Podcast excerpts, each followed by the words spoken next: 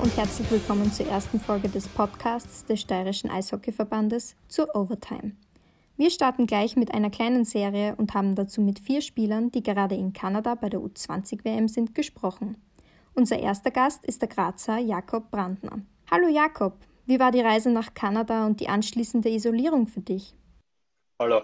Ja, am Anfang war es sehr schwierig. In St. Pölten war es eigentlich ganz angenehm mit der Isolierung. Wir haben dort die Freiheit gehabt, dass wir uns eigentlich ganz normal am Gelände bewegen konnten. Wir waren im Hotelzimmer in der Eishalle, aber dort ist eigentlich ganz gut gegangen.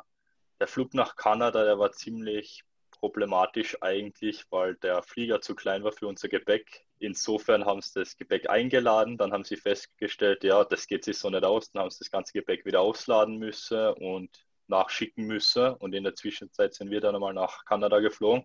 Es war eigentlich schon ziemlich stressig so, weil man eigentlich nicht gewusst hat, was jetzt eigentlich passiert, weil keiner irgendjemandem was gesagt hat, was jetzt los ist. Die vier Tage Quarantäne in Kanada waren auch sehr zart, weil man einfach nicht aus dem Zimmer raus durfte und eigentlich nicht die Möglichkeit gehabt hat, sie wirklich zu bewegen und dieses Ausmaß an Sport, was man normalerweise macht, beizubehalten. Jetzt, wo die Quarantäne vorbei ist und wir endlich aus dem Zimmer raus dürfen und da in der Eishalle sind und wieder trainieren dürfen, ist, glaube ich, alles ganz normal und das passt da so. Du bist, soweit war es noch nicht lang zum Einsatz gekommen, aber die Stimmung hast du sicher gleich mitgekriegt in Kanada und ihr habt ja ziemlich große Mannschaften eigentlich in eurer Gruppe. Wie ist es so, gegen so bekannte oder gute Mannschaften zu spielen und denen gegenüberzutreten? Es ist ziemlich unglaublich, weil man eigentlich sonst die in seinem Leben diese Chance bekommen wird, gegen solche Mannschaften zu spielen. Und wenn man dann hört, ja, gegen die spielt man, dann steht man mit denen am selben Eis und, und sieht, wie die nehmen am Aufwärmen und, und da am Eis trainieren, dann ist das schon ein sehr unglaubliches Gefühl und es ist ziemlich schwer zum Wahrhaben, dass man jetzt wirklich mit solchen zukünftigen Superstars gemeinsam dort ist. Was war da das coolste Spiel bis jetzt für dich? Hm, ich habe gestern gegen Russland gespielt, das war schon so mein persönliches Highlight. Also es war viel zum tun und das hat ist am Anfang nicht ganz so gut gelaufen, aber ich glaube, ich bin immer besser ins Spiel reingekommen und es hat dann auch eine Menge Spaß gemacht. Aber wenn wir verloren haben, das, auf das ist dann nicht mehr angekommen. Wir haben unser erstes Tor in dem Turnier geschossen, das war unser persönlicher Mannschaftserfolg und ich glaube, das hat, ein, hat unserem Team ganz gut getan, dass wir da mal eine, eine Erfolge sehen. Cool. Hast du bei der WM schon was lernen können? Was nimmst du so mit? Ja, yes, eigentlich bei, bei jedem Spiel kann man eigentlich mitlernen. Dadurch, dass man den Videowürfel oben hat, sieht man immer die Wiederholungen und kann gleich sehen, okay, wenn ich jetzt ein Tor bekomme, dann kann ich gleich sehen, okay, das habe ich falsch gemacht, da bin ich jetzt vielleicht nicht gut gestanden, da war ich zu langsam. Und es ist sehr gut, dass man eigentlich direkt nach einem Tor reflektieren kann, was, was passiert ist und dass man sich das auch dann gleich für die Zukunft und für einen weiteren Verlauf im Spiel merken kann, okay, da muss ich jetzt aufpassen und genauer darauf achten. Und wie war dann Weihnachten da in Edmonton? Weihnachten war etwas kompliziert. Das war für mich das erste Mal, dass ich nicht zu Hause war zu Weihnachten. Also es war eine sehr ungewohnte Situation. Wir haben vom Team her sehr lange frei bekommen am Vormittag, dass man mit den Eltern telefonieren kann und zu Hause anrufen kann und so gemeinsam Weihnachten verbringt im Endeffekt haben wir dann am Abend gemeinsam eine Weihnachtsfeier gehabt und Teambuilding und haben da eben die Zeit gemeinsam verbracht und waren etwas zu lange auf. Aber ja, wir haben, wir haben unseren Spaß gehabt und ich glaube, das hat, äh, hat er jedem gefallen und es war ganz gut so, ja. Gibt es schon Pläne für Silvester eigentlich? Äh, noch keine konkreten, nein.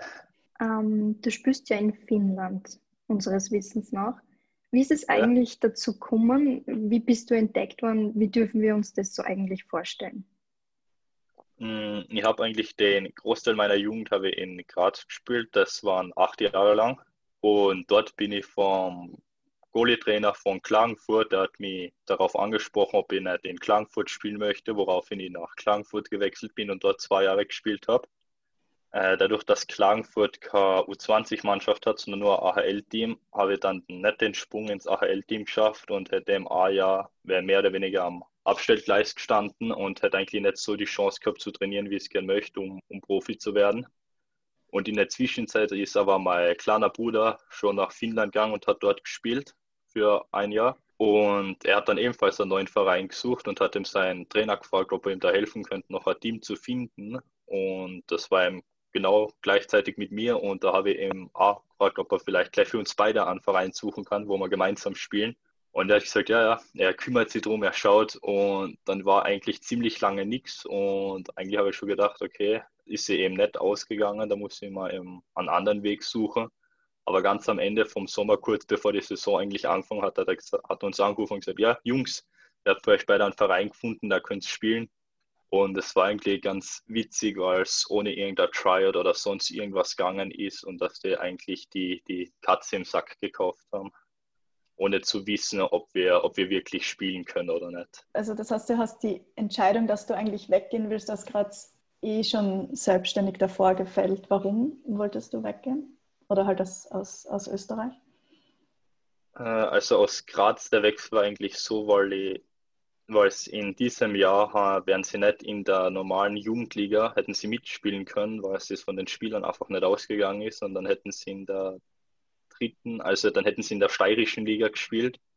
Und ich wollte aber weiterhin in der österreichischen Jugendliga mit dabei sein. Und da hat sie das einfach gerade getroffen, dass der, dass der Goalie-Trainer aus Klagenfurt, der Reinhard Divis, da mit der angesprochen hat. Und ich habe mir gedacht, zu der Zeit, Klagenfurt war ein sehr gutes Team mit sehr guten Spielern, die sehr viel gewonnen haben. Und ich habe mir gedacht, ja, das kann ja sehr gut nützen für, für meine eigene Entwicklung dass es dort für mich weitergeht und dass ich einfach auf einem höheren Level trainieren und spielen kann. Und als ich dort eben angestanden bin und nicht weitergekommen bin, hat es eben das mit Finnland ergeben und da ist wieder ein anderes Level, ein anderes Niveau, wo ich mich weiterentwickeln kann. Und so schaue ich halt, dass ich meine Fortschritte mache.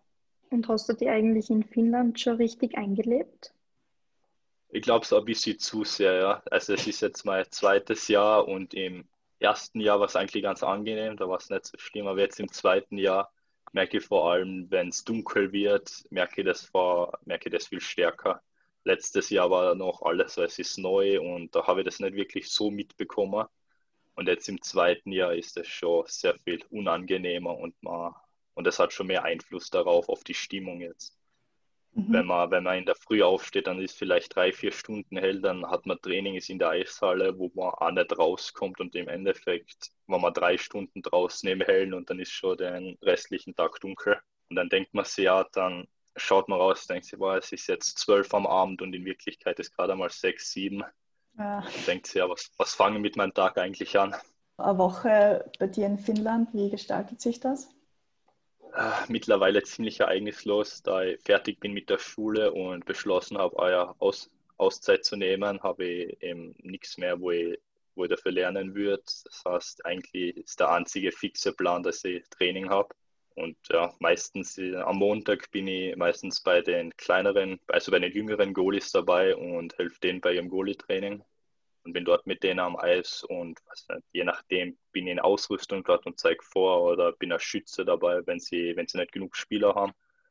Dann haben wir sonst Dienstag bis Freitag meistens Normaltraining, hin und wieder Dienstag, Mittwoch in der Frühtraining und ja, am Wochenende sind dann die ersten Spiele und ja, dann ist am Montag wieder frei. Das ist eigentlich immer der, derselbe Plan ich schaue eben, wenn ich frei habe, dass ich an den freien Tagen nur eben extra trainieren kann, dadurch, dass ich jetzt eben keine Verpflichtungen wie die Schule oder sonst irgendwas habe. Sonst ist eigentlich nur eben selber kochen, auf die Wohnung aufpassen, schauen, dass das alles, alles halbwegs normal ausschaut, wenn jemand vorbeikommt. Und ja, sonst ist es, wie gesagt, ziemlich ereignislos. Mit Corona hat sich daran eigentlich auch nichts geändert, ist eigentlich nur weniger geworden. Mhm. Und wie oft kommst du ungefähr nach Graz zurück?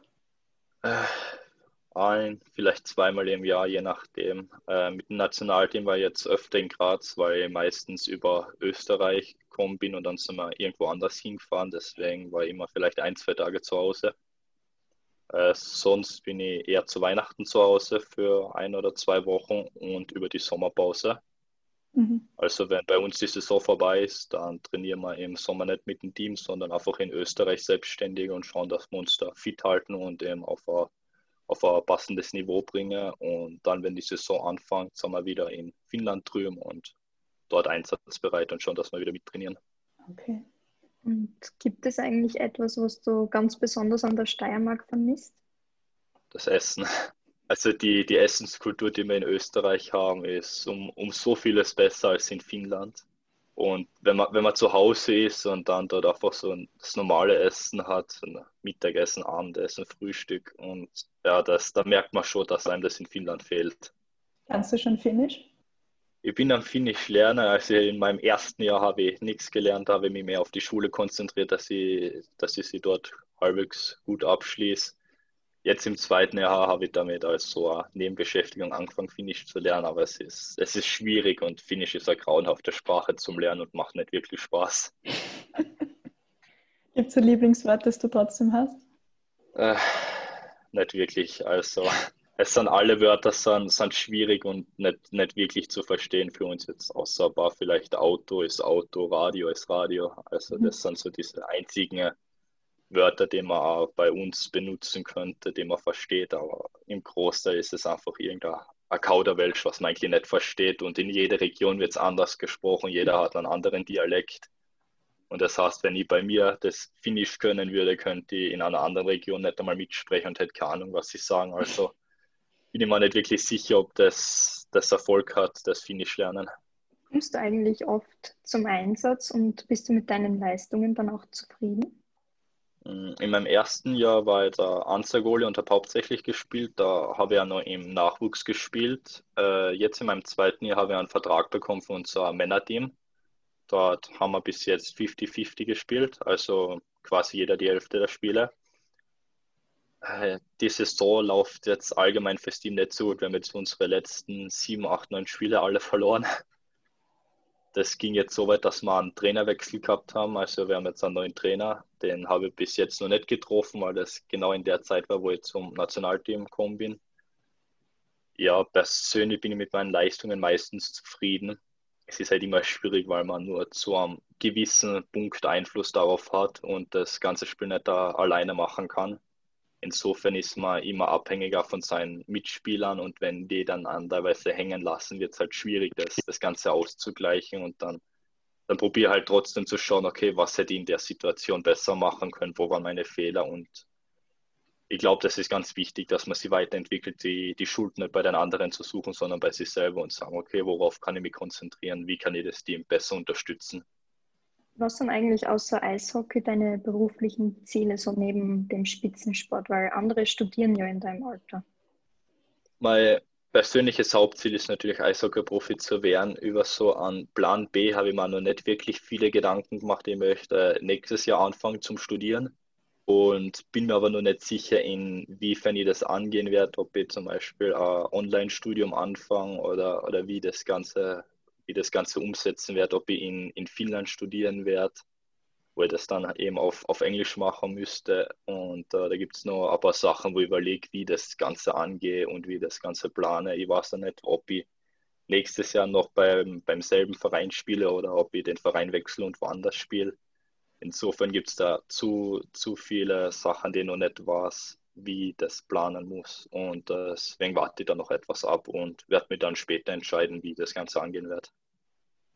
Lene, was du studieren willst, hast du schon genauer oder nur grundsätzlich studieren? Äh, ich habe einerseits überlegt, ob ich Richtung Sportwissenschaften gehe. In Finnland gibt es ein, ein Trainerstudium, also Eishockey-Trainerstudium. Das habe ich auch überlegt, dass ich quasi als Trainer mitmachen könnte und wenn ich zu einem Verein gehe, dass ich zum Beispiel bei einer jüngeren Gruppe als Co-Trainer oder irgendwie sowas in der Art mitarbeiten könnte. Aber ich habe auch überlegt, ob ich Richtung Naturwissenschaften studiere.